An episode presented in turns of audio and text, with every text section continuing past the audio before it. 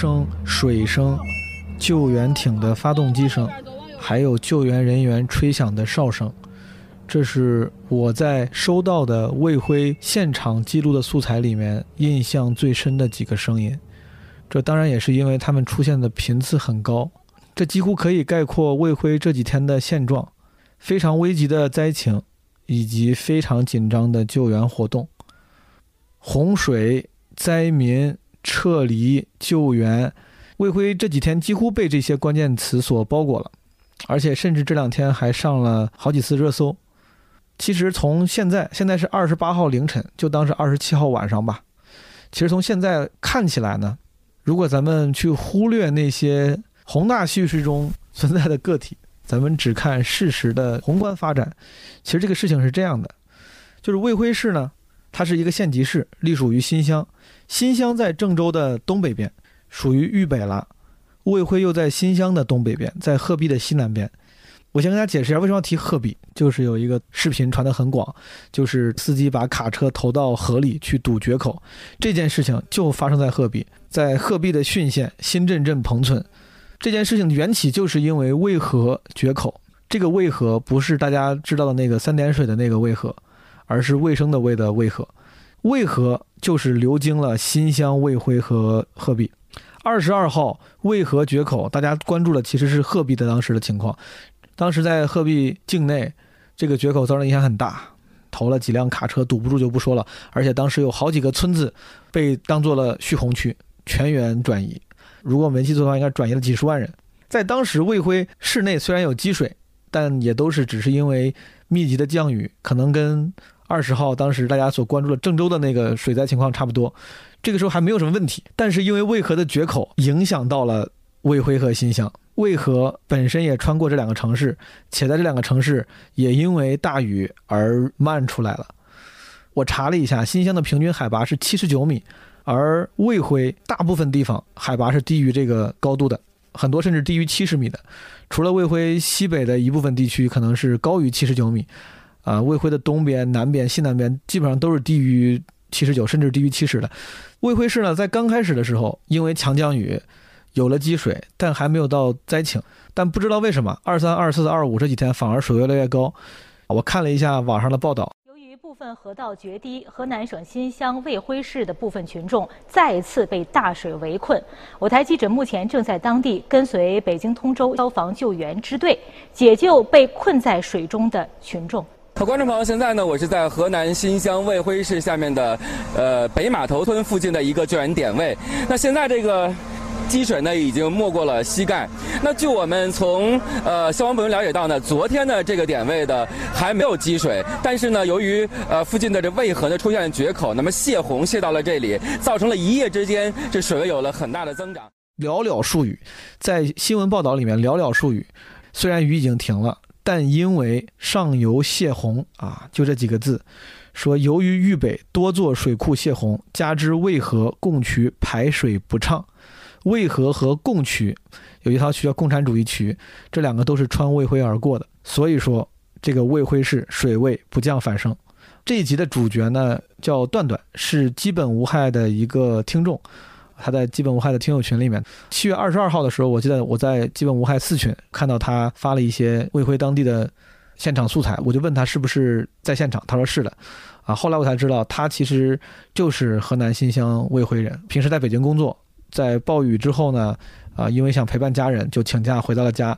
回家之后，他不仅陪了家人，而且主动投入到了卫辉的救援志愿者的这个活动当中。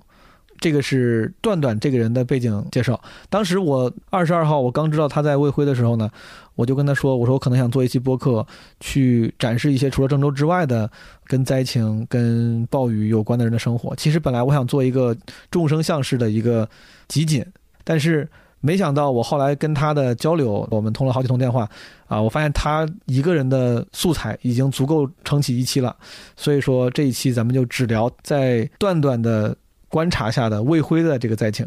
最开始的时候，我跟段段说，我说咱们方便的时候打电话，同时你可以记录一些现场声，这也是我自己做播客的一个习惯，就是我会记录一些现场声，然后用在播客里面，呃，去丰富素材的多样性。所以说段段也有意识的记录了一些。对话和现场记录，这一期里面也会有一些他记录的这些声音素材，有一些视频素材呢，我觉得也很有意义，只是在播客里面无法体现。我想想怎么办，可能会之后放在微博上，大家有兴趣的可以去看一看。魏辉的前两天甚至上了一轮热搜，就是民间说情况很严重啊，据说要全市撤离，官方媒体出来说谣言，哪有要全市撤离？啊，有人说魏辉要被弃城了，要被放弃了，然后市委书记出来说瞎说，怎么可能？当然，在我看来，我作为一个，我觉得我是一个非阴谋论者，我也觉得前者的那些民间的传说似乎有点不靠谱，对吧？在这个现代社会，怎么可能会什么要弃城呢？但是如果有很多民众都产生了这样的想法，甚至传言的话，如果这个传言不实的话，大家还这么想，那肯定也是哪儿出了问题。比如说，是不是沟通不畅？比如说，是不是有关部门的安排没有及时传达下去，让大家开始产生了恐慌情绪，对吧？其实魏辉新乡刚刚开始受灾的前几天，水很深，然后大家还很关注的时候，当时不是很多明星嘛，王一博、韩红还跑到新乡去抗洪了，对吧？魏辉跟新乡基本上你可以理解为一个地方，魏辉就在新乡的旁边，是归新乡管的。在那个时候呢，大家还是非常万众一心的状态，就包括段段他告诉我，那个时候所有的大家都感觉是乌托邦式的团结。啊！大家自发到街上，还什么组成人墙抗洪干嘛？然后主动去帮助救援队。刚开始的那几天，就是网上流传着那些感人的正能量的视频的时候，你们可能看过类似这样的视频。还有人吗？还有人出去吗？还有人出来就站楼顶。谁出去敢站楼顶啊？要看到的。还有人出去吗？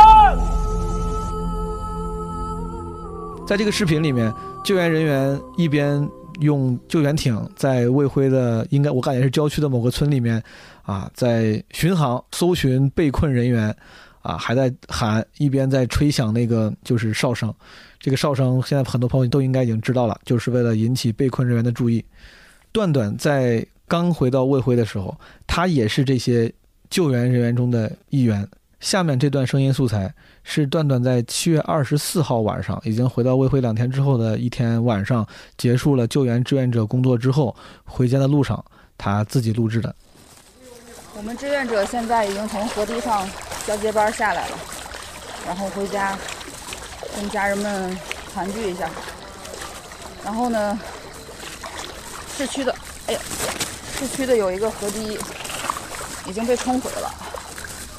我现在，要不然就要从齐腰的一个大路口过，要不然就要从旁边一个小区里边穿过去。但是这个小区的水位，我真的是我没想到。本来刚刚进小区的时候，那边地上特别干，没有一点水，我还寻思说这小区地势还挺高，结果现在。这个水位现在已经到我大腿根儿了，我还穿了一条长裤子，然后特别黑，全部停电了，特别特别黑，特讲真的特别害怕，因为我本来也是一个怕黑的人。我今年还跟我妈开玩笑说，都没有去海边玩。我妈还说，么以后毛东要是去海边城市开砖厂，你可以去玩嘛。结果这话说完还没几天，这大雨下，现在已经慢慢走到水浅的地方了。我妈一直在给我打电话，问我啥时候才能回到家。你还有多远的距离？各种骂我，不让你去当志愿者，什么非要去之类的。然后我也知道他是因为担心我。明天不管什么情况，我都不能再去河堤上当志愿者。今天已经说了，嗯，所有的女生全部都回家待着，或者是撤离回回市。只要男的，只要男人。而且是十五到三十五岁之间的，身强力壮，好干活。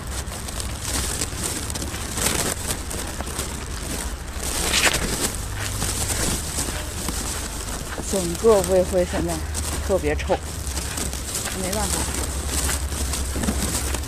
今天下午在河堤上，腿还被划了几个口子，所以现在趟水非常危险，因为这个水已经特别脏，特别脏。我刚刚打着手电筒走过来的时候，看到两只小狗的尸体，但是我没有任何工具，我也没有塑料袋，就先手捧着把它们先放到旁边，呃，比较高的地方先放着。回去之后我就得必须要立刻酒精碘伏消毒，让它可以洗，还要拿消毒水。刚才这一则声音日记呢，其实给我们展示了很多信息，啊，段段在卫辉看到的城市的现状，他的生活，他参与救援工作之后受的伤，他的家人对他的担心等等。但是这个此处我们就采取 show don't tell 这样的准则，对吧？展示而非告知，咱们就只展示，我就不画蛇添足，多做评论了。二十五号晚上。我当时还在济南演完了济南的基本无害的专场，也顺口提一句，就是在之前我并没有料到这可能是我短期甚至中期内的最后一次基本无害的演出了。之后不知道还有没有机会演，啊，但是不重要。二十四号演完之后呢，因为这个事情很多，我本来已经跟段段约好了，有空的时候通个电话，但那天晚上没有跟他通电话。二十五号晚上呢，我跟段段通了第一次电话。在电话中呢，他先向我介绍了回乡途中的一些见闻。喂，Hello，啊，你知道你有彩铃吗？啊，我不知道，我竟然还有彩铃。我要怎么称呼你啊？就叫段段吧？对，你就叫我段段就可以了。你是请假回家了吗？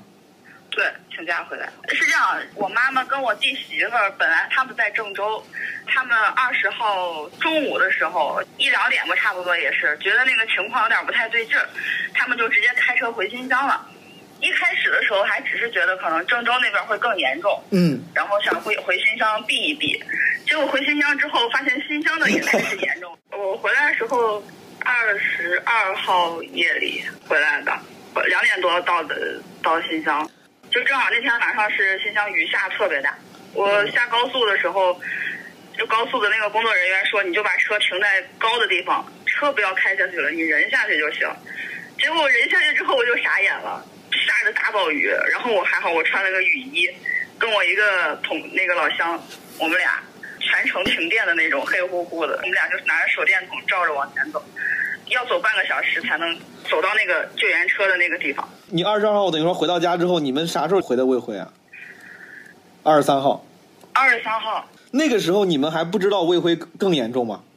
不知道，那个时候卫辉的水还只是说有一点积水，还没有到说城区全都淹了什么的。然后有听说好像是比较偏远一点的。就像因为有一个南水北调的一个渠，对，我知道，还有一个渭河，然后可能只是村庄那边会比较严重。嗯。然后我们就想着这个水怎么着应该也不会到市区里边。嗯。而且我们家住的那个地方是一个相对来说已经算是很高的一个地方了。嗯。就是现在今天为止，基本上卫辉市区全部涨水都淹掉了，然后我们这个地方差不多方圆个三四百米吧。嗯。是干的。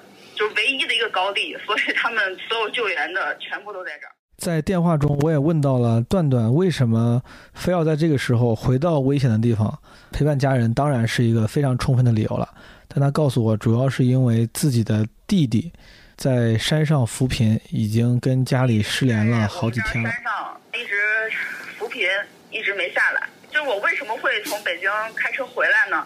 就是因为我弟跟我们家全部失联了，就是我弟跟我们家最后联系的一个电话和发的那个短视频，就是他在山上给我们拍了一下那个山洪，然后就说他手机快没电了，然后也没什么信号，等他跟我们联系。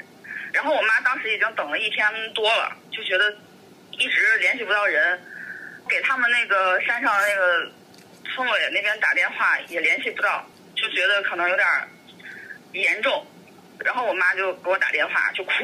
就我妈一哭，我就会心里觉得，哎呦，这个事儿大了。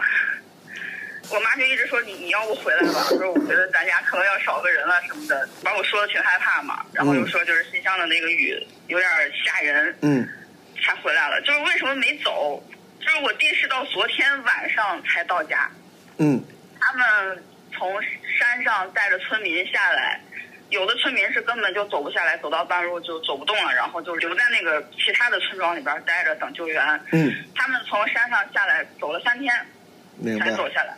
其实本来是一直在等我弟，结果我弟回来之后，就是他身上全是伤，嗯必须得先就医，也走不了，因为我们家这个地方等于全卫辉市现在就剩我们家这个属于一个高地吧，周围全部淹完了。我们要出卫辉市，也比较麻烦。好过很长一段水路。嗯，明白。尤其是这个感觉情况今天也开始稳定了，所以说就就没有必要在这种情况下撤离了，是吧？对对对我明白，你弟家住三楼，也、哦也还行。你弟领人走了下来走了三天呀、这三天一直是失联状态吗？就没有任何人有联系吗？对，失联状态就没信号，哦山上的通信的基站和电力全部断了。最后真的就是他走下来，联系到了你们，就是联系到了这些下面的人，没有人中间上去搜寻过他们吗？没有人，根本上不去。哦就是哦那个路，他有给我们拍了那个照片看了一下，那个路全部断掉，就是断的稀碎的那种。然后这其实是车也根本进不去。就没有能力，就没有办法去进行比较成规模的搜救。对，现在他们山上都还没有上。那路都断了，他他怎么下来的呢？就是如果车上不去，他怎么人能下来呢？就是这个车走不了，人能走，对吧？对，就只能人慢慢走下来。哦，那个雨太大了，明白明白郑州开始下雨的时候，一直下到魏辉和新乡，其实是跟着郑州一起下的。郑州雨停了，然后魏辉和新乡还在下，然后新乡那边反正我不知道是什么情况，卫辉这边是到昨天早上的时候才开始彻底不下雨了。能不能理解为从算是今天开始，新乡跟魏辉情况就算比较稳定了，剩下的就是把之前的一些灾情缓解啊、救援，但不会有更危险的情况发生了，在你们的认知里。也不是，因为现在还在涨水，所以今天上午我们所有在卫辉的人都很纳闷，这个水到底是怎么来的？因为昨天的时候，就我家隔壁的一个小区，隔了一个比较大一点的路口，然后那个小区本来它的水位还只是到胸口，嗯，就最深的地方只是到胸口。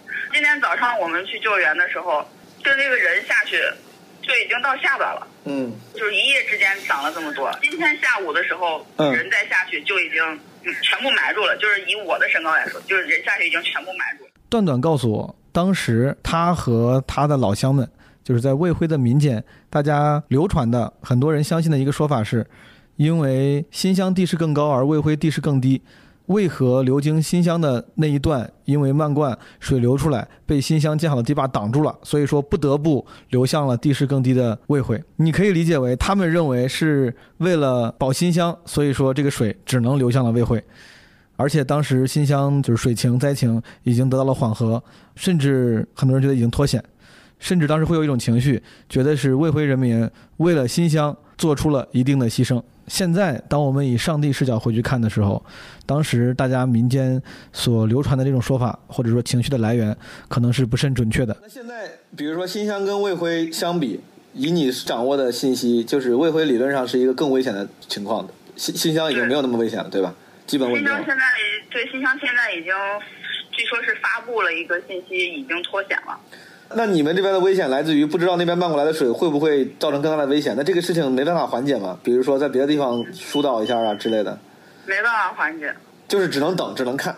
对，二十五号的段段对于只能等、只能看这件事情呢，还没有那么大的情绪，因为他刚刚投入救援工作两天。作为热情且善良的卫辉当地人，段段非常尽心尽力、热情地投入到这个工作当中。我猜，可能这个工作本身也会对他的情绪有一定的呃疏导，帮助别人总是会让自己心里舒服一些的。所以说，在当天呢，他并没有对不知道水位为何上涨的不解产生太多的负面情绪，所以说我们顺理成章的聊了聊他的救援志愿者的工作。你这个回去之后，本来你是看家人、探亲，你是家里知道你弟安全之后，你才主动选择当就加入算是志愿者帮忙吗？还是？但是我听我听你这个时间 时间线，好像是你弟还没有下来的时候，你就已经开始参与了，对吧？对对对，你是咋想的呢？你去参与救援，这当然首先这是个好事啊。但你比如说你当时没有选择在家好好陪家人啊，陪母亲，然后你去我觉，得不需要陪他们。哦，他们也 OK 的，他们对于你这个选择是 OK 的。对我妈五十八、五十九的，就直接跟我说，你该去干啥去干啥。他就自己就跑到那个呃援助物资的一个仓库，他就跑到人家仓库就给人家当协调员了。他就跟我说，你该去干嘛去干嘛，你别管我。哦，所以说其实你看你妈也很主动的参与救援，然后你也是，是不是这种情况还挺普遍的？就大家如果要是一旦自己安全的话，还是挺主动的就投入到这种救援工作当中的。因为我看你之前发那些视频啥的，感觉好像很多呃平民都会主动参与到这个里面。我想知道，就整个这种这种情势是不是一个比较普遍的情况？非常普遍，就是我们现在的所有的这些行为，全都是老百姓自发的，嗯包括很多救援队都是老百姓在去网上找，比如找到了一个救援队，然后跟他队就是接过来，然后老百姓会带着他们去帮他们自己做导航，明白？是这样的，对。就民间自发统筹协调嗯嗯，对对对。那全国各地哪儿的救援队都有。我今天见了一个最远的是福建的，我问一个比较小白的问题，就首先救援队有很多民间救援队，然后有福建救援队指的是民间的，还是比如说他们是政府的？民间的，民间的，民间救援队在网上看到信息、求助信息，他们就大老远开车过来了。对，是飞机，啊，飞机过来的，飞机对他们弄了船，就是那种气气呃气垫的那种，那等于说他们自己飞过来的，然后又把物资也给托运过来了，然后就是自己的那些哦，这种一般救援队一般要多大规模啊？几十个人、十几个人最少也要十个人。哦，然后这帮人就会主动义务的投入救援工作。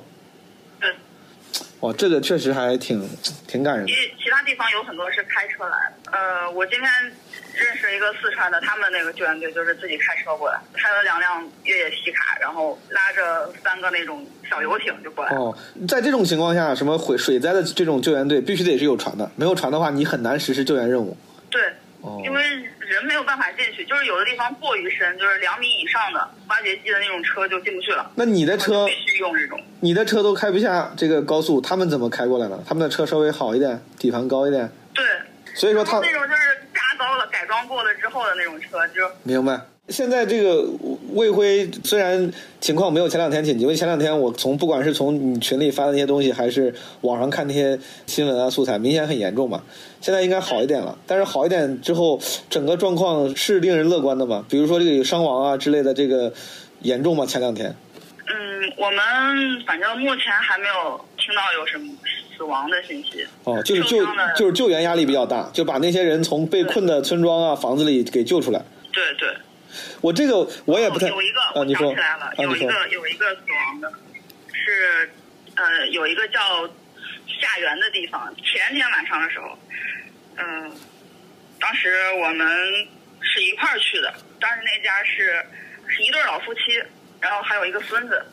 然后我们当时是先把那个，因为船上那个皮划艇已经有点坐不下了，所以当时就先把那个老奶奶跟那个小孙子先接出来了，就跟那个大爷说，你跟他说你千万要在房顶上站着，你不要下去。然后你就拿好手电筒，然后就是拿好哨子或者什么，你就因为是晚上嘛，嗯我们就说你一定要保持手电筒的，就是那个亮光，方便我们来的时候找。因为去水已经上来了，我们没有任何那个方向辨别力。嗯当时我是在现场的，嗯等我们把老奶奶跟那个小孙子接出来，再回去的时候，就是也就是就已经找不到那个老爷爷，他是那个，但是他当时站那个地方被淹了吗？是水位高了把那个地不是，被淹了，是找不到他。他就是他可能自己移动了，但是找不到了。对对，可能他自己移动了。然后我们当时就在那个区域里边转了快两个小时，嗯就是找不到那个老爷爷。然但后，但你然后我当时还在还在那跟他们喊，嗯就一直喊那个老爷爷。然后我们当时中间就是出去了好几趟，嗯再往外面送人，或者是叫别的皮划艇进来，然后接了那个人送出去，就一直找不到，就是直到我们准备说放弃，走吧，算了，就是，就可能老爷爷自己不想走，可能把手电筒关上了。嗯嗯嗯我感觉是没有走多远的时候，就听见后边扑通一声，嗯然后我们就赶快又划着皮划艇回去，然后是那个那个老爷爷就是掉到水里去了。也就是说然后我们把把那个老爷爷救上来的时候就，反正当时给他做了人工呼吸，后来就是一边做人工呼吸，然后救到岸边的时候就赶快送到医院里去。具体有没有能不能活得下来，我们不太清楚。当然当时情况是这样。没有没有关注后续的那个发展，但是嗯，我懂了。嗯，对。所以说，当时在扑通一声之前，其实他还是当时还是安全的，可能就是他自己移动了，然后也没有开手电筒，没有被你们找到。嗯，对。那还是挺幸运的，掉水里的时候还被你们听到找到了，要不然更危险，更麻烦。嗯，对，就是百分之五十的希望吧。你观察到的这些救援人员，咱们的怎么说？消防员呀，就是国家力量和民间的这个救援力量，他们的比例大概是啥样的？就你观察，你附近的。民间的力量比较多。但我看你发的挺多是什么消防员啥的，就是。对，像我今天帮他们去找的那个，就是北京密云的，好像是。救援队吗？像这种肯定是国家的嘛，还有一个北京特警什么消防员什么的，像这种就是国家。其他的没有看到有太多国家的。明白。基本上就是民间的人。国家救援力量。哦，那他们他们在干的事情都是啥呢？就是现在都还是往外救人。一。主要是救人和转移，没有太多的这种，比如说像有时候什么填河呀、筑坝呀。啊，河堤渭河那边的河堤上，我只去了一次，然后那边的国家力量是比较多。哦。那边没有太多，差不多比例就是二八分吧。哦。就是河堤那边。就这种专业的事儿，还是要靠专业的这个国家救援力量干的，每种这个分工不一样。嗯，是。哦，民间救援队主要是救人。对对对。我之所以问段段是民间的救援力量看起来比较明显，还是国家救援力量看起来比较明显这个问题，是因为他之前跟我提到过，说很多时候啊，尤其是救人的救援力量主要靠民间救援队、群众自救。不过他提到，在大堤上修建堤坝的主要是咱们的人民子弟兵，国家力量和群众力量大概是二八分，就是还是有一定的群众的。这个我倒的确看到过证据。当时在卫辉的一些本地群和朋友圈里面流传着一些热心的群众号召大家，呃，带上什么沙袋啊、石子去修补堤坝这样的号召性的视频。四川中央这个河这点啊，现在正往上抢险呢，工具不全，东西不足啊，抓紧时间帮咱联系一下。走走走走走，呃，紧急情况啊，朱宗昌那个高架桥马上都要，呃，河堤都要决决口了，马上都要决口了，城里边。需要紧急救援，需要咱这边已经跟政府联系不上了，希望咱群里边朋友赶紧抓紧时间跟咱。现在我们回过头来看，朋友们，当时这些民间救援队群众非常积极主动地投入到抗洪救灾的这些活动当中，当时让人感动、振奋人心。但其实它侧面显示了，在当时卫辉市是缺少统一的调度跟统筹的，没有人去协调这些救援力量，大家只能靠着非常原始的渠道去交换信息、协调资源。比如在微信群里、朋友圈里面，在刚开始的时候，大家可能不会在意这些参与到救援活动中的群众，甚至会因为这些人与人之间的互帮互助、这些情绪、这些高尚而美好的情感，会让自己更愿意投身到这令人感动的伟大的救援事业当中。但在长期看来是有隐患的。当群众一边对于下一步的计划安排、预期进程、现状信息都不了解的时候，同时他们又发现救援只能靠自己的时候。其实心中肯定是会有不安的情绪的，甚至会产生不满。但在二十五号晚上，这一切暂时在段段身上都还没有发生。所以说，我们继续自然的聊了聊他的救援工作。当时我问他，我说：“你作为救援志愿者，典型的一天是什么样的？”大概是什么样的？啊，就是早上六点多起来，然后先到我们家河堤这边儿，呃，因为河堤旁边大概五十米的距离，就是那个呃救援队他们会在这边集中。因为这边现在只剩这一个安全口，然后因为我们这些志愿者也没有一个什么组织，等到那边就是比方说哪个救援队来了，然后我们就是商量一下啊，他们说我们需要一个导航什么的，好，我们就是这边就是谁愿意跟着去，然后就跟着去，差不多跑一会跑一上午吧，呃，一般是六点多出去，然后我会到中午一点的时候回家，就我们家小区他们那些妈妈们，然后在河堤上这边就是架锅做饭。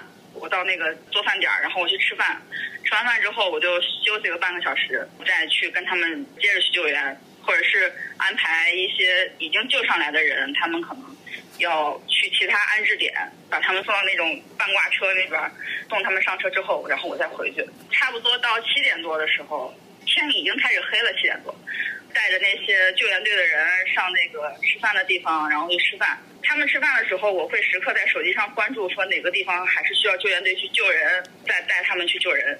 有有的他们已经清楚路线了，他们就会自己去，差不多会干到十点，救援队就会回去休息了。嗯除了一些比较突发的情况，嗯然后就回去休息了。我们就是会在那个吃饭的那个地方，然后收拾一下东西，扫扫地什么的，环境保护一下，嗯然后我们就回家了。有一些突发情况是像前天夜里是我们要去往那个渭河的河堤上送一些物资，嗯当时救援队全部都已经回去休息了。我们小区有一辆那种挖掘机的车，我就是坐那辆车，然后去河堤上送物资回来。这个是前天，然后昨天晚上是，呃，卫辉市区里边有一条老护城河，然后那个河堤裂了。嗯两点多的时候突发情况，我就有起来叫人，叫一些我们小区的一些志愿者，反正就是能叫到的一些年轻的壮劳力吧，扛着沙袋过去，因为那边没有什么沙袋和工具什么的。这个叫是咋叫呢？就是你在群里叫，还是打电话找人有电话的那些？都叫。这消息一旦发出来，我们第一时间看到的就是先把那些救援群先各个先挨个转发一下各个救援群，然后再开始打电话给这些认识的救援的能能出来的这些壮劳力。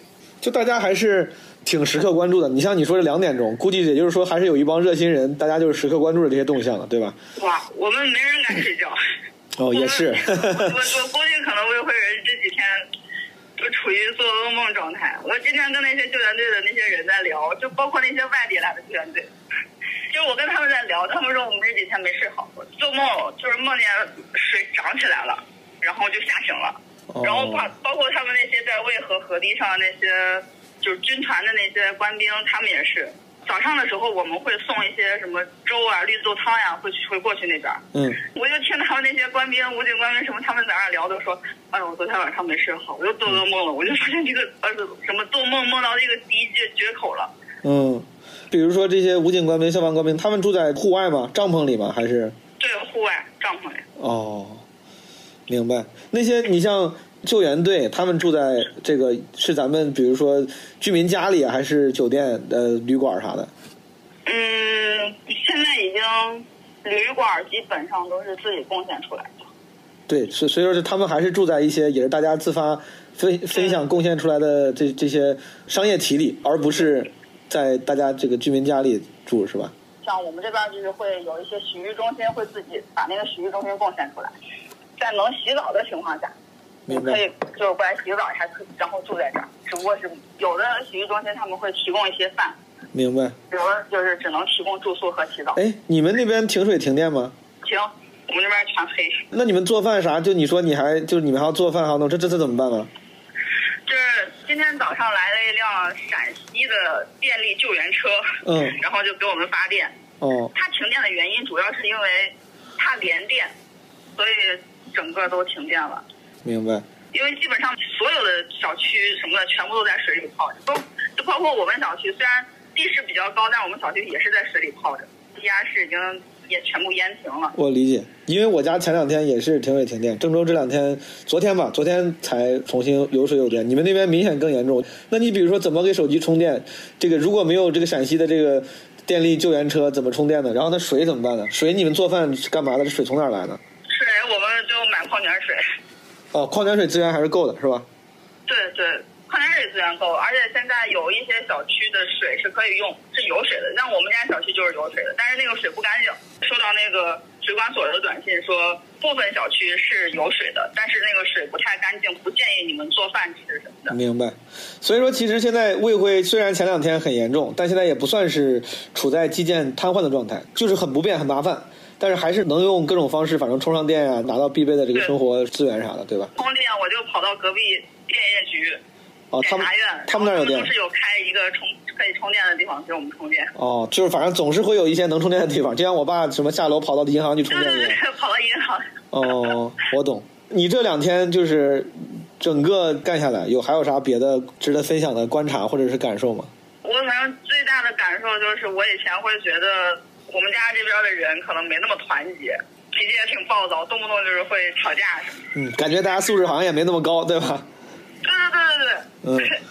然后就没想到在出事儿的时候，然后所有的老百姓都会动起来。举个例子嘛，就是前两天我们去那个仓库去卸物资，四五十辆车，而且还有源源不断的那个物资的援助的车，就是拉着物资然后过来。当时那边没什么人，后来就是那边仓库的人就发了一个群发了一个信息，然后会发朋友圈，我们就看到了。看到之后，所有的可以统称为志愿者吧，其实也就是老百姓，嗯男的、女的、老的、少的都有。嗯那天还在稍微下一点雨，但是雨下的不大，就是小细雨的那种。嗯步行走过去也好，或者是坐挖掘机什么过去也好，我觉得至少也有几百人了吧，男女老少都有。然后一说要搬东西什么的，就一哄而上，没有一个人说要搬着东西跑呀什么的。我觉得这种真的就是可能网上会有一些什么新闻或者什么的，就是开玩笑说明白说啊，就是河南人怎么怎么又抱着东西跑，就根本没有，上去就开始卸货什么的。就开始干活。让排队就哗，特别很快。我觉得比我上大学那会儿军训的时候排队速度都要快。嗯，听你说，包括你们每天早上去坝上什么这个河堤上集结，听起来像是一个，首先是特别自发的，对吧？然后你集集结起来之后，就像是在在那种什么北影厂门口群演接活一样，然后就等着人过来发活，有人有活了，你们反正也不要钱，能帮上忙就跟着走，对吧？是这么一个合作方式，对吧？对，是，你说什么需要导航的话，这个导航指的是当地懂路的人吗？对，就是我们当地的人。哦就比如说有一些外地的，他们来了之后，基本上也不是不认识路，也不知道该怎么走。人形向导，当地的，对，就是我们这些老百姓就会说，我我愿意带你们去，我会游泳，我带你们去。明白。所以说，基本上你看老百姓能够帮上的忙，一个是导航向导，一个就是出力，就任何能出力的地方去出力，对吧？第三个就是统筹，就是组织协调。对，你我感觉听你说，就是你感觉负责的这个什么组组织协调这方面的工作，还相对还多一点。啊，不是，嗯，我跑腿多一点。干活多一点。跑腿干啥呢我不？喜欢去指导谁说你去做什么，明白做什么。明白。对我，我不太喜欢这种。跑跑腿的话就是跟我说，哎，你去干嘛？你去干嘛？跑腿的话，就是意思就是别人发出指令，然后你去支持，都不用发指令，没有人给你发指令。没有人发就是发需求嘛就是就是需求没有。一个会发指令的人，我们只有一个哦手机，就是我们会在手手机里边领任务，就比如说哦哪个地方可能现在需要什么转移之类的，然后嗯我们就是会直接引用那句话，就说收到，然后我带着那个救援队过去，就领任务这种。如果身边有救援队说你啊你们有任务吗？你们要要去哪儿吗？你们说没有，行还行，然后我们就走走走，跟我去哪儿哪儿，然后救援哦就是。领任务，哎，那这个如果没有一个总的协调的话，那这个比如说不会重复撞车吗？一个人说我这儿需要救援，然后两三个队都去了，就是嗯，这个倒不会，我们会第一时间，就基本上我们是一直拿着手机。哦，先到先得，反正你们会在群里明确说这个事儿我干了，然后别人就会对对对哦，明白。我觉得这个比什么开会啊，或者是反正工作的时候可能会，我我在工作的时候，我是一个极其懒散的人，嗯然后而且我是那种我工作做完我下班我就跑，嗯但是这个事儿我是会觉得，就是影响我的一些价值观，明白。有冲击的。突然发现自己其实还是个挺好的人，执行力也挺强，也挺上进，没有那么懒散。对对对对对，我妈今天还跟我开玩笑说，我妈说你这劲儿，你要是用到你上学的时候，你至少也得走个清北什么。嗯，我当时就觉得这个领任务的模式实在是太有意思了。当时电话里面我就提到，我就我就脑子里浮现的是在北影厂门口蹲活儿。我对蹲活这件事情最早的了解来自于王宝强当时的那个出名的新闻，说王宝强就是在蹲活的时候被人挑走了嘛。我当时就特别像这样的一个形式，很让人感动，就是真的市民一大早自发的跑到一个地方，然后等着说，哎，你要去哪儿救人，我跟你去。哎，你要啥帮忙，我我帮你去干。就这个事情，你就听听都觉得对人性充满了信心，朋友们。就你听着，你就会觉得哇，就是感觉达到了共产主义，就是大家真的在互帮互助，然后不计得失。当时在段段给我讲他这个典型的一天，提到这个整个这个协协作形式的时候，其实我是很感动的啊。而且他谈到这些啊大家之间互帮互助的这些经历的时候，其实我声音中也能溢出那些愉悦跟欢快，以及对于自己所做的事情的那种信念感。我提到这个是因为，如果综合了后面的他的心态变化，其实会让人有些感慨。当然了，那个是后话，咱们现在先不讨论。啊，如果你接着往下听的话，你会看到一些变化。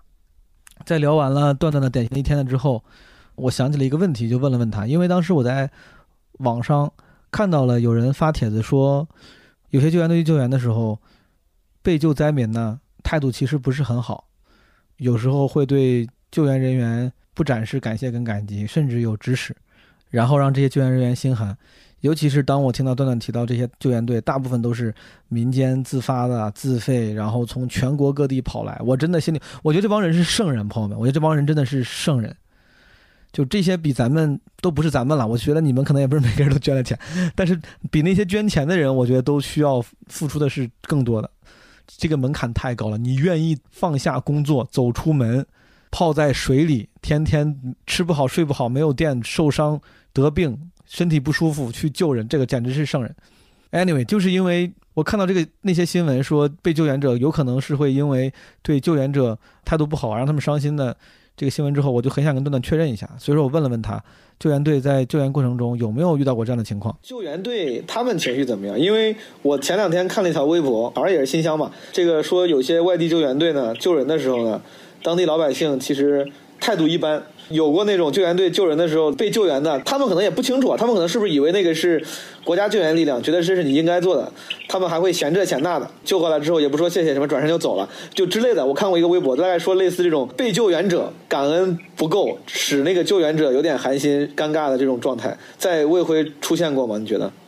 出现过，今天就有。那这个救援者他们会积极性受打击吗？他们难受吗？也有，今天救援队吵架，跟老百姓吵架。但是不多，我今天下午只见到了两两起这样的事情。嗯，就是有一个是是因为那个老爷爷他是偏瘫，整个就只有头能动，救援队把他背过来，然后那个老爷爷就是还能说话嘛，他就一直说，我为什么就不让我留在那儿什么的，我不需要你们这些什么小兔崽子来救我，就之类的，然后河南话骂的嘛。然后那个救援队当时就直接说，就是你这条命，我们并没有想怎么样，我们就觉得多救一条命就是就多救一条，你要是想回去，你也可以回去。就是这种，就是吵架，当时就会起这样的冲突。那后来呢？后来老头说：“行，你就是这个事情，就是很快就会过去。我觉得两三分钟都没有，很快就。对，我那当时我是说，老头有没有说？他说：“行，你给我送回去吧。”也没有。有有有 有。就是今天下午，我那对那个老夫妻，就是那个老爷子就说：“出来干啥？什么没水没电什么的，还不如在家呢。哦。你好歹还有个自己的房子什么的。”然后他老伴说：“那你要不回去吧？”他回去就回去。然后他就要去找救援队回去，我说别别别别别别，我说犯不着犯不着。然后那老爷子就说为什么不能回去什么的，然后他就去找救援队去了。我就离起离好远，我不敢过去，我就怕到时候再起冲突。我自认为我可能没有办法去调解这种矛盾，当时没太敢过去，就不管是什么出于胆小还是什么的。嗯，我就问他老伴儿，就那个奶老奶奶，我说能不回去这样还是别回去了吧，就是挺危险的，你们住的楼层也没那么高。老奶奶就说你不用管。只让他去吵，什么的，然后那个老爷爷就后后来就灰头土脸的又回来了，然后我就听到那个救援队就说：“你们想出来可以，再回去不可能，不可能让你们回去。”嗯，这种我觉得实话说，就我听你讲这个。我要是救援队，我都没那么难受，因为我觉得这可能就是这个对方被救援者，他就是他是执拗，对他很执拗，或者他因为某些这这个价值观的局限性，我会觉得他不是冷漠，我倒反而觉得有时候你救这个人，这个人他愿意出来，但是他出来之后他很冷漠，他对你的救援没有感谢，没有什么感激，对，然后甚至可能还要突然感觉你是他的服务员，你应该做的，就我不知道有这种情况，但是我看那些微博里面想，我就想，如果是这种情况的话，可能我会更难受。嗯，也有这种情况，但是不多。嗯。大多数都是那种给人家跪下来。我今天下午，我我天呐，我在那看，我就觉得也不至于给人家跪下来吧，但是可能那个情绪当时是就是被轰到挺高的那个极点呀什么的。然后那个像有一个小姑娘吧，我觉得没多大，然后她带了三个孩子，她一个人在怀里抱了一个，手里还牵着两个，还带一条狗。救出来之后就就到那个路边那个小姑娘就哐当给人家跪下，就一直说谢谢谢谢什么的。那这确实能理解，因为确实咱们因为已经安全了，你要是在险情中的话，你肯定是特别的无助。那个无助，如果有人来救你的话，你那个感情是非常充沛的，我感觉。啊，对。嗯。当时下午这个情，我天，我下午我都不知道哭了多少回了，就是大多数都是这种。哦，你说你哭就是因为看到这些感人的事迹是吧？对对对，就是很感人的事情。我才不会因为什么难受的哭，我会觉得如果谁因为我救了你，你还要怼我，那行，那我可能会怼死你，就是这种。我是那种很直来直去的人，我说话不不太会拐弯抹角。然后，对，我觉得很多东西就是要很直白的去表达出来，我觉得更好。在，就是你说救人的时候，有些人很感激，觉得卧槽，我得救了；有些人又觉得这我在家住着挺好。为啥会有这种区别呢？我想知道，这个所谓的救，就是那些被救的人，他们本来身处的环境。真的很危险吗？如果真的很危险，为啥会出现老头说我就不出去呢？他不知道危险吗？还是说那个环境很难定义是否危险？我觉得也可能是老头不太清楚这个时候是不是很危险的时候。就就通常，我先去。昨天有一件事儿啊，你先说，你先说。嗯，昨天有一件事儿，是一个老奶奶，八十多岁了，她是我弟的同学的奶奶，就给我打电话说那个姐，我奶奶就是骨折了。嗯。我说你们现在在哪儿？她说在家。他家是在一个当时市区里边水最深的地方。嗯。我就开始打那个医疗的电话，那个车根本没法进。如果你再去找救援车，然后又要很长时间。我说能等吗？他说能等。我说行。那我说你们稍等我一下，然后我就开始找，车也找到了，救援的车什么的，然后医疗的人员也找到了，就已经坐到那个皮划艇上准备过去了。我当时找的救援的救援的那个医院是新乡的，新乡第一人民医院。嗯。结果当时打电话过去，他我就听到他奶奶在那说：“我不去新疆，我就要在卫辉，那我不治了，我就腿折就折了吧，我就在家待着。”哦。讲真的，我当时很生气。这个咱们不这止，我我我觉得老年人，老年人有些时候真的，他有时候甚至他们可能就他甚至不是他甚至觉得他甚至觉得他就是说，就我可能就不行了嘛，就觉得真不行，或者说这个命这哪怕淹了，我就死这儿了。你让我死新乡，我心里不舒服。就是我可以理解，对老年人这种心态呢，咱们觉得没必要。对他们来说，他们可能真的就已经是因为想的太透了，他们觉得他们愿意接受死亡，无非是在哪儿接受死亡这件事情。我是想啊，比如说他们被困这种地方。有老头说在家也挺好，他在家真的能活下去吗？喂。哎，能听见吗？喂。喂啊啊。Hello。啊，可以可以，我这边刚刚在过那个挖掘机的车，可能听不到。哦，没事我说就比如说啊，有有老头如果在家，他说我在家也挺好，我不想出来，他在家是真的能活下去吗？他也没水没电，他吃的够吗？他是真的觉得自己能活下去吗？他觉得自己在在家能过得挺好吗？就他们自己觉得自己能过得挺好，他也出不了门。比如说他住三楼，然后一楼已经被淹了，他也 OK，他也不会游泳，他就觉得在家 OK。对。哦。其实家里没什么吃的东西，呃，我们会在皮划艇上有的时候会备一些，就比如说有有一些人他们就就是不想走，嗯，那我们会给他们发一些物资。我不太懂这个就是不想走，他是在他看来真的这个危险没那么严重。嗯，有的人是觉得好像没有那么危险，因为水才只是淹到一楼而已，我住三楼。哦。然后有的人是觉得就是我不想死外边。哦。我觉得可能这个节过不去。哦，对，就是今天上午的时候，就有一个老头，就是我觉得这个节我可能过不去，我觉得我还是死在家里比较好，你们不用管我，你们走吧。嗯。就就是这种。明白。你一般遇见这种的话，你们也只能尊重他。会尊重。因为我不知道是不是所有的救援队都会这样哈，就是我我今天跟到的救援队，他们身上都会带一个录音笔，他们会收那个声音，就是我觉得可能意思就是我我们也劝过了，啊，你要实在不想走，那我们也没有办法。明白。可能也是为了怕自己将来会。明白，免责声明啊。这些人救出来之后住哪儿了？啊，好远好远，就是。但也是政府安排的，就是政府安排住在迁移的安置的地点。一个其他的一个地方的一个村子里，好远，从救出来的这个位置过去，可能我觉得至少也要二十公里。这些转移过之后的人生活状况啥样？你有听说过吗？嗯，有。我今天下午还七点多的时候给他们打了个电话，都不行，都是打地铺。就是接过去是接到一个，就是那个村子里的有一个工厂，嗯，然后就是全部都是打地铺，会给他们发一些什么方便面啊或者什么吃的喝的，没有那个热饭之类的。生活条件也比较艰苦。啊。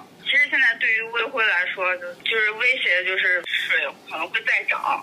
咱俩打电话的时候，我这边手机一直在在叮当叮当响，然后我还看了一眼。我今天下午还发个朋友圈，我说像卫辉有四处比较高的地方是可以稍微避一下险的。到今天下午的时候只剩两处了。然后我刚刚在看信信息的时候，就只剩我们家这儿一处了。然后另外一处就是也是淹掉了。那那些本来在那些地方避险的人，他们都去哪儿了呢？就去你说什么？就全部出来。救援车去把他们救援出来，然后就有可能就去到你说二三十公里外什么工厂这种地方了，对吧？对对对对对，要不然就去哪儿，要不然就是去投奔亲戚啊什么的，你们可以自己去。要不然自谋生路，如果要需要帮忙，我就把你放到这些我们的安置点。对，对于目前咱们肉眼所及的，主要还是这个物资跟人力匮乏，对吧？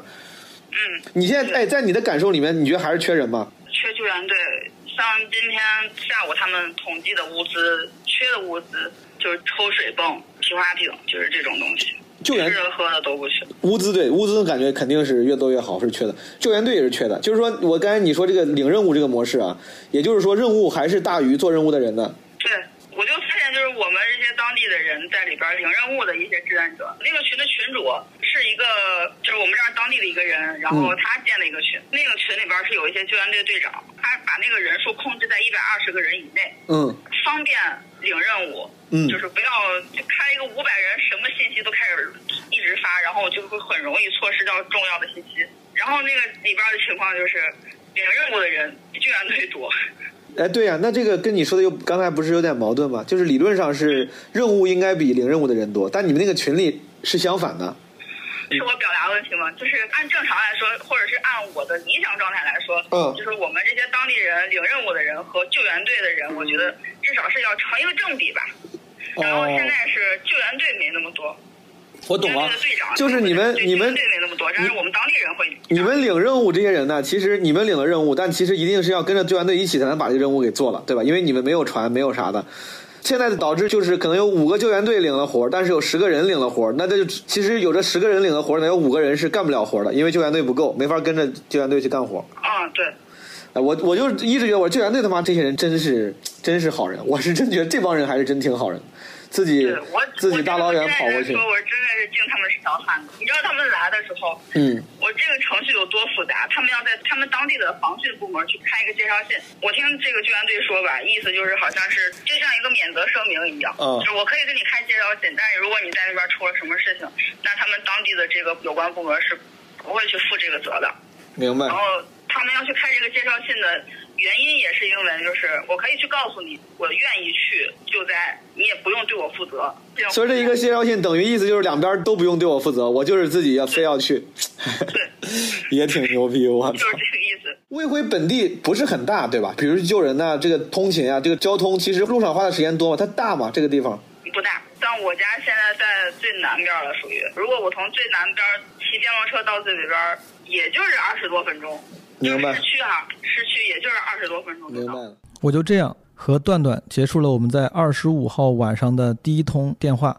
在这个时候，我想咱们开启一个穿越模式，先看看二十六号发生了什么。虽然对现在的我们来说，二十六号已经是过去的事情了。二十六号，其实魏辉在社交媒体上，在微博上引起了一波关注。原因之一是有一个普通网友魏辉市民在微博上发了一条倡议大家赶紧撤离的微博，它上面写着“全程撤离，全程撤离”，大家这个魏辉水位越来越高了，大家也赶紧走啊，在倡议。这个微博应该是转了，当时我看是转了一万多次。不久之后，在当天啊，几个小时之后，河南日报一个官媒就对这条微博进行了辟谣啊。这里我需要着重强调一下这个辟谣，他把这个信息当做了一个谣言。在这里我多说一句，我觉得这个微博应该也不算谣言，他也并没有伪装成那种我们常见的谣言，说政府说了我们全程撤离，或者是马化腾说了全程撤离，然后就转给你几个 Q 币，对吧？没有这样的，他只是感觉以一个非常急切的、热心的姿态劝大家赶紧撤离，然后说魏辉很危险。我自己感觉这个网友他在说这些话的时候，心态可能相当于当时在郑州暴雨时候京广隧道口那个到处让人赶快下车、保命要紧的那个侯大哥。你们记得那个视频吗？侯大哥到处跟人说赶紧下车，保命要紧。这个时候你可能不知道他为什么要这么说，对吧？因为水也没有上来。但是咱们事后知道，他其实是因为热心。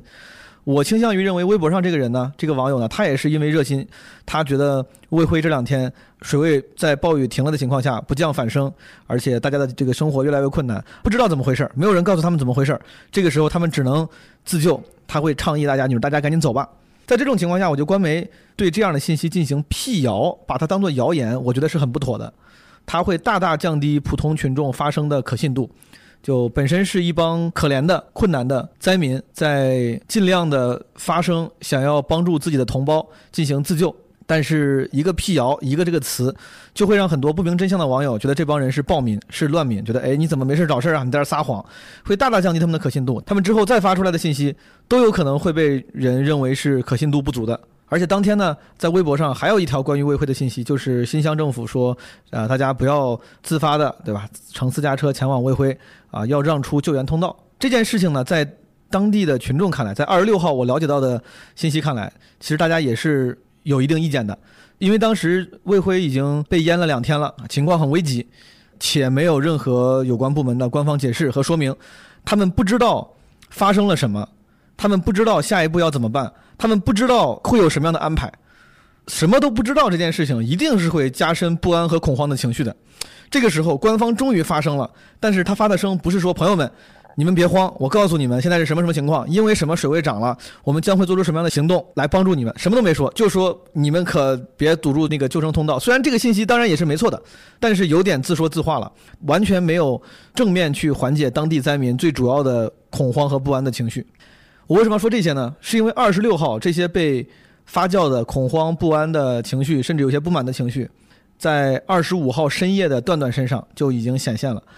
就在二十五号晚上，我跟段段挂断了第一通电话之后没多久，二十六号凌晨两点多的时候，他发来了一条微信：“毛书记，嗯，不知道你睡了没？不好意思这么晚打扰你。嗯，我们现在刚刚收到消息，然后然后我们要撤了。如果今天晚上走不了，让我们明天早上一定走。就是魏辉现在已经保不住了。”从他的语气中能够听出很大的压力和难过，于是我们就在两点多的时候通了第二通电话。Hello，啊，王书记，你这个情绪还还稳定吗？OK 吗？我还行，这会儿还行。好，刚才我感觉你这个情绪也有点难过、有点激动。你这已经确定了吗？要走了吗？嗯，我我这边应该是。嗯，我我估计我是不会走。我回到家之后，我妈他们已经睡了，他们也忙了一天了。我就在手机上就是联络各个群，突然真的是爆发性的出现很多需要救援的信息。就是我们民间的那些救援队已经都休息了，没有任何官方救援队出来。很多人就是把他们那个，比如在他们那个洗浴中心住的，或者是在他们网吧住的那些救援队。就把他们叫起来，问他们能不能帮帮忙。然后那些救援队真的就二话没说，直接就起来去去救人了。我刚刚出去跟他们去救了两家，那两家都不出来，那两家的水位就已经到两米了。我们就在那个地上直接量的水位，老人已经在家里过世，人家说要守着老人不出来了。不是到两米了，我想问一下，这两米是在房间里面就已经到两米了吗？还是？没有，在外边。那在他的房间里面，他是他是几层呢？他是二层，他们已经转移到二楼了。哦，就一楼已经淹个差不多了。哦，明白明白。好，就这个都不出来。他们求救的时候，跟我们找到救援队去救的时候，就是我们他发信息是一个多小时以前，他们说老人已经快不行了，然后我们只想出来，里边就有人说收到，我们现在立刻找救援队。到找救援队和救援队到他那儿的时候，基本上是在两个小时。嗯。然后我们去的时候，老人他们说。我们家老人刚刚走，那你们走吧，我们就不走了。二十六号凌晨两点多，这通电话展示了段段在几个小时内的情绪变化。他也分享了一些事实，比如说突然救援信息多了很多，水位还在涨，等等等等。其实他的这个情绪变化也可以侧面解释为什么在二十六号白天，我们会在微博上看到很多卫辉群众的发声，甚至有很多人表达不安、恐慌和不满的情绪，甚至看到有人会发出类似于全程撤离这样的。微博，甚至当天还有一个很有名的，呃，视频，是一个卫辉当地的主持人，非常激动的向大家求援。这所有的一切，其实都跟段段在二十六号凌晨的这些情绪是呼应的。这就是我们的家，请大家把视线转到北方的一座小城河南卫辉，这里降水量已经远远超过了刚刚经历严重水灾的郑州，但无论是排水设施，还是整合资源方面，都远远比不上郑州。现在，城区内的水还在上涨，大街上到处都是等待转移的亲人。魏辉需要你的帮助。二十六号当晚，我跟段段通了第三通电话，在电话里，我先问了问他有没有看到今天魏辉终于在微博上引起了关注。他说他其实没怎么关注，因为网络实在是太差了。我们已经顾不上去，因为我们没有网。如果我们有网的话，我们真的是会实时的，就很想把身边发生的情况发出去。从魏辉开始，就我们这个街小区这边开始停电的时候，移动的基站就已经瘫了，就不管用了。这段时间这几天一直都在靠电信和联通，是勉强维持，然后发一些东西出去。其实像外省，就陕西。我因为我有见到那个车上写的陕西，就是陕西他们开了一个基站的车来，那个基站车来的时候，我们的信号特别好，说明其实是外界是有办法可以恢复这个通讯的情况的，但是并没有做。然后在昨前天晚上的时候，还是昨天，我也忘了，因为那个水水灾的情况，把那个呃联通那边的机房就给淹掉了，就相当于就是联通的总机房嘛。联通那边就是去去抢修，因为我有朋友在也在就是在联通工作，他说市领导打电话说不用修了，就说不用修了，你们要保证你们的安全，没有必要的一定要修什么。但是联通那边呢，就还是坚持把机房那边就是抢修了一下。我们之前已经了解到，卫辉市民很多不安和恐慌的情绪来源于水位上涨，但是不了解未来的安排，不知道要怎么办，不知道谁会管他们。在第三通电话里面，段段也分享了一些其他给他带来不安和恐慌情绪的原因。那是因为他们在没有听到任何官方通知安排的情况下，却又不断从许多其他渠道听到了令人不安的消息，比如说安置点撤离了，比如说朋友的居委会通知要全部撤离。在没有官方信息和通知的情况下，这些听到的、观察到的事情背后所隐藏的、所暗示的事态发展，反而会更让人不安。还有一个就是我们恐慌的原因，是因为在昨天夜里三点多的时候，然后有一个老城区那边的一个安置点，嗯是一个小学，那个小学里面容纳了上千人。昨天三点夜里三点多的时候，那个学校的安置点突然撤掉了。我们收到的信息是，呃，让所有的救援车去那个河堤上，因为那个学校再往前走没多远是一个河堤。另外一个点是，是我朋友，然后他也是在老城区住，他是大半夜居委会通知说全部撤离，对，是全部撤离，我记得很清楚。我还问他，我说你们撤离了，你狗怎么办？他说那狗没办法，只能放的稍微高一点，尽量不要淹到。从跟段段的聊天中，我发现这些不满不仅存在卫辉的群众当中，他们也存在那些救援队当中。这些民间的救援队，他们自发的从全国各地五湖四海，自己大费周章，抛下自己的工作，涌到了卫辉来帮助当地居民。但他们工作的开展，有时候似乎也并没有那么顺利。二十号他们去安顺木业建设建设路那儿，然后把那红地大那边救援。你们新乡市的交警队到那儿指示说，俺看俺来看看交通秩序，没事俺就走了。政府主要这回也没准备，他们他们好多公务员都在接的最后一个命令都是在家休息。对，政府没有人来组织这个事儿，没有指挥，没有组织。关键是不作为。你像法院了，都坐到那儿吹空调都不管，你哪怕让俺开个门，让俺进去充个电一钟呀，救援让救援进去充个电一钟，俺没俺俺刚俺的车现在就在那儿呢，俺车上现在俺车大巴车没法儿，俺现在一直开着开着车一直在充，进去充电没有电，没有没有插座。去你们新疆油库里边儿，包括去物资仓库里边儿领领东西，如果说没有这边儿没有你政府的那么签字儿，任何东西不让。对。现在领油没有油，所有的现在俺们现在大巴车的油，包括俺们摩托岭、汽艇的所有的油，全部俺从郑州这边找油罐车往这边送。去你们新疆加油站没有那的不加。昨天他们去卫辉那个仓库那边，就是政府里边仓库那边，他们去那儿找东西了，说仓库里边停着几辆好几辆好几辆那种汽艇的船，然后那说能不能拖出来用，他们说不让用不让用。你们那个宝塔东路，宝塔东路不是一个物流仓库吗？啊，封着了是吧？人家捐过来的就是那种，俺们有皮划艇，俺现在就是缺那个动力机，不给上，不给，不让用。也没人管，也不让用。他们那在那儿在那儿在那儿看管那些东西的是政府的人的事儿。对的，反正就是不让领。对，他妈卫辉这一届这一届领导这个真鸡巴傻逼，真憋屈。来了啥也没弄，鸡巴估计又要被撸回去。俺昨天从你们新乡消防队只去光车到那转了一圈走，连下水都没在下水。就包括你们现在这个消防队，都不出来了。所有人全部在消防队里边，只是拿小夫没人扯着小夫，其他啥不干。船、汽艇在那放着不用。在二十六号晚上，我跟段段通的这第三通电话里面，我还问了问当时的情况是什么样的。说很多人也要急着撤离，然后情绪很不安。那留下的人多吗？因为因为爱心留下来的人不多，像我今天跟救援队去下水救人的时候，就碰到我一个表哥，然后他也是把家人先带出去安置好之后，他自己又回来了。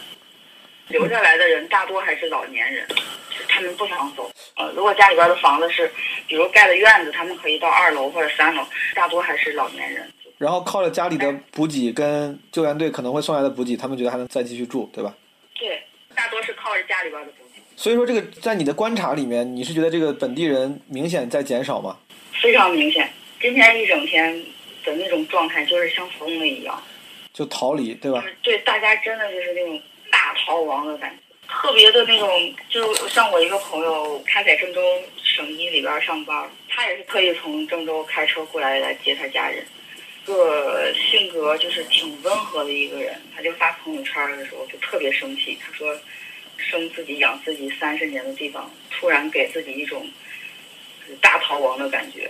我能明显的感觉到身边的人都在那种很惊慌失措，不知道该怎么办，也不知道自己该去哪儿的那种。明白。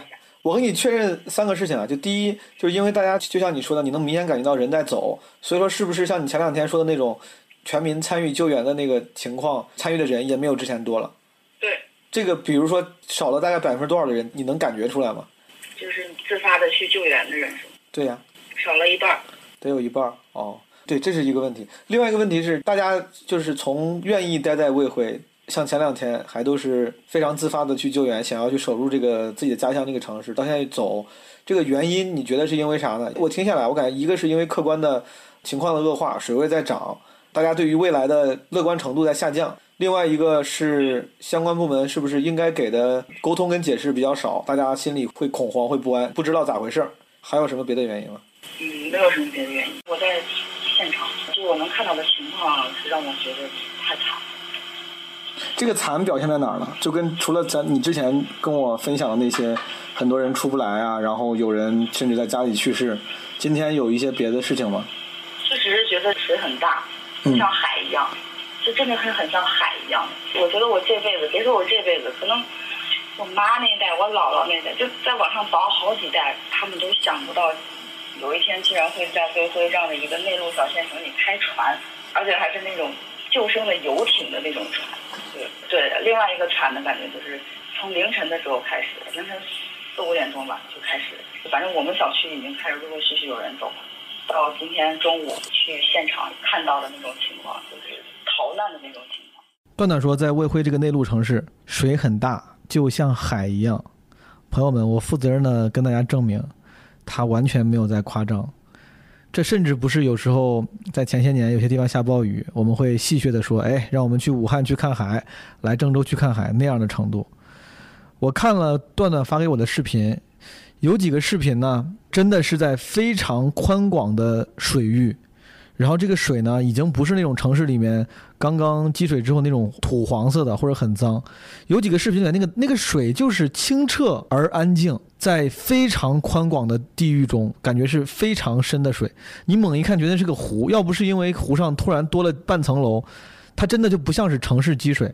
而且在天气好的时候，那些水呢也不黑也不脏。也不黄，甚至有点蓝蓝的。就你看那个视频，你就感觉好像这个城市本就是这样。那个水在这个城市里面存在的太自然了，特别像电影里的画面。虽然在很多视频里面，我们看到那个积水是黄色的，是浑浊的，是一看就不是自然的，是洪水。但魏辉在当时积水数天之后，很多地方已经有了这种很自然的开放水域，也怪不得段段会发出这样的感慨。他向我描述了城市里当时的现状之后呢，我又跟他聊了聊当地的救援强度有什么变化。今天的救援强度跟前两天比有好点吗？因为你不是每天都会去参与嘛，你会目睹你们那个群里面的那些发出了那些任务，然后接任务的人。今天的比如说求救的人跟回应任务的人，这些人数有变化吗？主要集中在上午，对，感觉上午好像走了很多，下午的时候就四点以后吧，就感觉就好像人一下少了很多。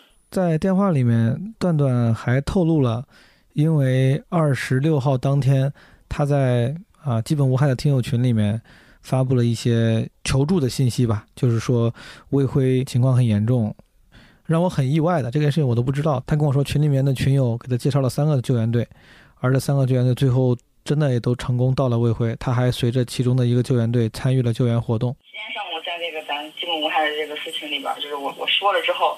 咱群里边的人介绍了三个救援队给我，我觉得这个还是就是你向外去求助一些东西，当然，你就能获得帮助，你是真的能实实在在获得帮助的。但是如果你完全不去求助，你就只是自己盲目的去做的话，那可能所以说别人反倒自己还把还会把自己给害了。所以说你群里的咱们的群友给你介绍的救援队是已经在卫辉市了吗？还是在外地的？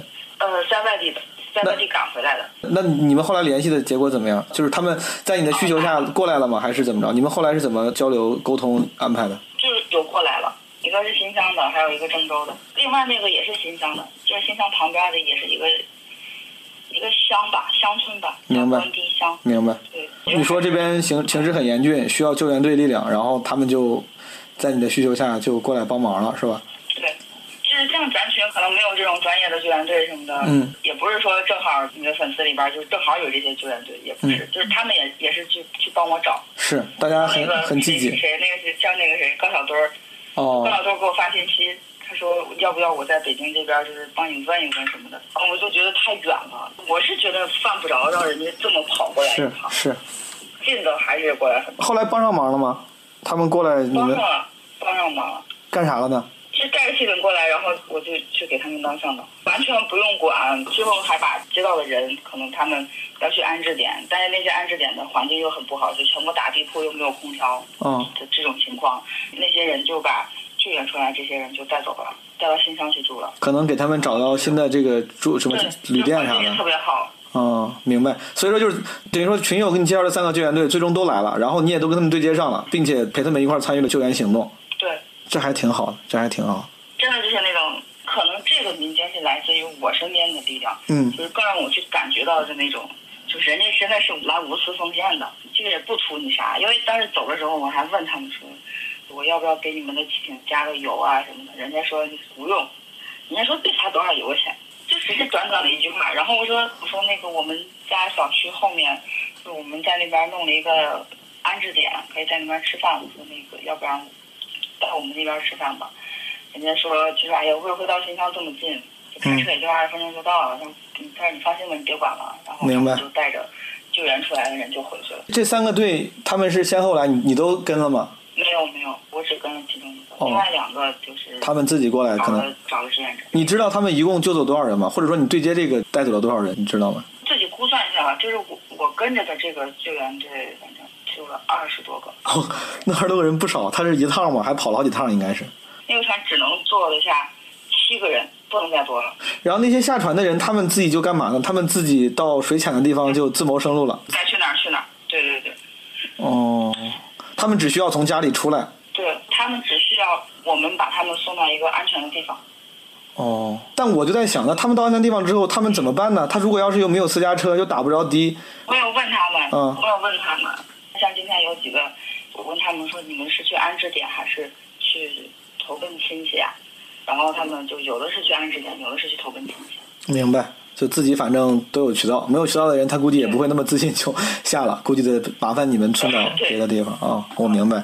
就你说这个救援队救了二十多人，这个最后他们是一辆什么？一辆皮卡，一辆车，然后又拉着那些没有渠道的人回新乡对，对对，就是来了一一辆车，啊对，是什么车呀？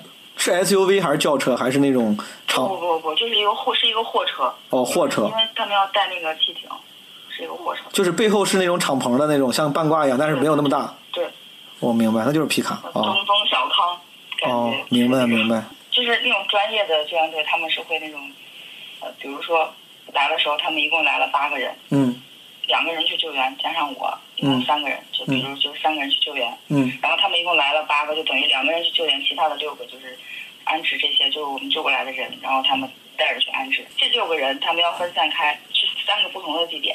你说的就是这个事儿是吧？就就是今天你跟这个队来了八个人，嗯嗯，一辆车他们坐八个人啊，能坐下吗？坐不下，就是驾驶室里边坐三个，后面那个箱里再坐几个？坐五个。对对对对对，那最后拉走他们，除了他们这八个人，最后走的时候多了几个人呢？多了十个人。我靠！所以说最后这个，所以说最后这个车里是坐了十八个人，还有一个汽艇。对，我靠！这那个汽艇要放气儿，哦，他们还算着说，要不然就别放气儿了，直接拉走吧。然后他们不放气儿坐不下。就一算，对，不放气儿根本坐不下，然后就还要放气儿。所以说他们八个人来了，两个人跟你去救援，或者你跟着两个人去救援，另外六个人等于说做起了一些呃救援的志愿者，就是没有去救人，就是陆地上的陆地上的一些工。陆地上的一些志愿志愿的工作，帮忙的工作，对吧？嗯，懂了。对。所以说你你这 What's your plan？你这明天起来，反正再是且看还有啥能帮上忙的。其实我明天不太想去。哦，歇歇吧。对你这几天太累了。脚因为脚破了。哦，你这这个确实保存自己的有生力量非常重要，你千万先顾住自己，别到时候自己都需要别人帮忙。你这个别动了，你给家歇歇吧。刚才这些对话就是二十六号晚上我和段段通的第三通电话。二十七号，段段和家人终于选择离开了卫辉，去到了新乡。原因之一也是因为段段在前两天救援志愿者的工作当中，自己的腿和脚都受了伤，不得不去新乡就医。也就是在二十七号这一天，一些媒体也报道了卫辉的情势变化。腾讯在二十七号下午三点四十三分发了一篇报道，题目叫《卫辉这座拥有近六十万人口的小城，四十八小时内成为空城》。这个题目和段段的叙述，似乎证实了最终卫辉人民还是从城市里撤离了。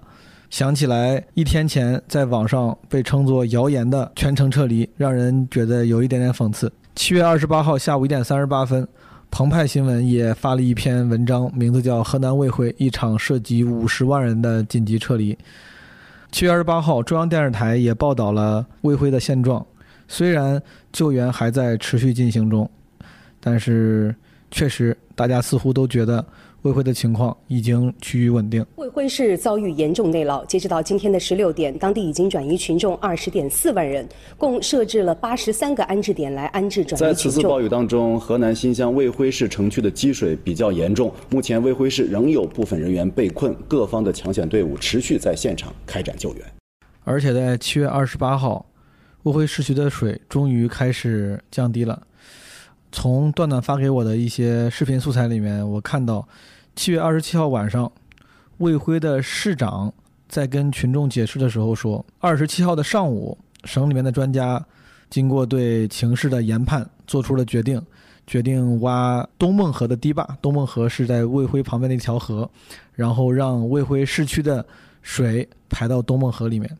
二十七号上午，经过研判做出了决定。二十七号晚上开始挖堤坝，二十八号下午挖通，开始排水。我看到这个新闻的时候，我想的是，为什么二十七号上午才开始研判这个事情？因为从二十五号开始，卫辉市内的水位就开始不降反升了，这本应是可以更早做的事情。总而言之，目睹了段段这几天的行程，我觉得也算是虚惊一场。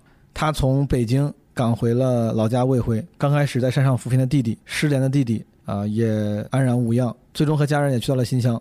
段段告诉我，在二十三号到二十七号这四天的救援志愿者的工作当中，他参与救援了大概一百个人，还救了四只小狗、五只小猫。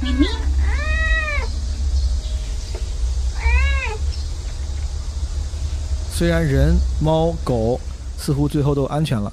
但是卫辉内涝的这件事情本身，还是留给了我们非常多反思的空间。二零一二年的七二幺北京大雨，是人民日报在微博上开设官方账号的契机。人民日报开设账号之后，在微博上发表了一些言论，比如说，这是我原话的引用，说让死亡人数脱敏，人们才能看到敢担当、敢负责的政府，才能相信政府痛定思痛、遇水重生的决心。比如说。伤亡人数不是敏感话题，比如说突发事件信息公开的准确性很重要，及时性同样重要。这是九年前人民日报对于北京七二幺事件的一些评论。虽然在卫辉这个事件中，伤亡似乎并不是最敏感的话题，但是我觉得道理是相通的。政府在洪灾中搞救援不能自说自话，因为所有的救援救的都是人，一个国家的根本也是人。我们的救援要以人为本。比如说，我觉得在此次的卫辉的事件当中，抗洪救灾这个过程当中，确实信息公开的准确性和及时性可能都不是非常到位，从而让很多群众产生了一些不安、恐慌甚至不满的情绪。这些情绪，大家可能会觉得，哎呀，只是有点情绪嘛，最后你还是安全了，这不就行了吗？但是在现在这个复杂的社会，没有什么变量是单一变量的，都是会互相影响的。你的不安的情绪、恐慌的情绪、被影响的心情。可能就会影响你的安全，可能就会影响你的行为，可能就会影响你众志成城一起抗洪的决心跟积极性，对吧？所以说，我觉得朋友们这件事情其实应该要重视起来。虽然最后卫辉的整个抗洪过程有惊无险，最后也趋于稳定，但是我还是建议有关部门以及我们自己一定要反思，从中能获得什么，学习什么。我觉得有关部门及时准确的公开信息，让群众知晓当下的情势和下一步的进展以及安排是非常重要的。救灾当然很重要，但是为了减少那些恐慌的情绪，甚至是为了减少杂音，及时的信息沟通是非常重要的，这能让大家心安。只有心安了，人才能更积极地投入到救援工作中，人才能平安。最后，再次感谢大家关注这期的基本无害。互联网的记忆是短暂的。郑州暴雨这件事情过去两三天之后，其实互联网上的关注点就已经转移了。就像郑州暴雨之前，大家也很快的把自己的注意力从林生斌转移到吴亦凡，再转移到暴雨上。这件事情非常正常。本来我们的世界上就不停的在发生着很多重要的事情，不管是南京的疫情，还是东京的奥运会。救灾本身是一个非常长期的事情。灾情发生的当下，因为一些具有视觉震撼力的素材，或者是一些感人的故事，让大家会产生比较集中的、密集的关注。但其实那些灾民和受灾地区，他们的重建是非常漫长的。希望大家能够继续关注那些受灾的地区和需要帮助的人们，不管他是不是处在我的家乡河南，还是处在别的地方。前段时间我看网上的新闻，很多别的地方，比如说山西，甚至最近因为台风影响了一些江浙沪地区、宁波之类的。我希望大家可以让爱心能够更持久地传递下去。如果你喜欢这期基本无害，可以把它分享给你的朋友，多多转评赞，在什么苹果 Podcast 上给我们打个五星之类的，可以在留言区。聊一聊你对这个故事的想法，或者留下你对段段的鼓励，又或者是可以讲一讲你跟这次暴雨之间的故事。如果你有自己的你觉得值得分享的故事想要讲述，也可以联系基本无害的小助手，可以加微信 Marvin 的 Boss，啊，你可以在这期播客的 Show Notes 简介里面看到这个信息。如果你想加入基本无害的听友群，也可以让这个小助手 Marvin 拉你进去。希望灾区人民都能平安，希望大家都能平安，谢谢，拜拜。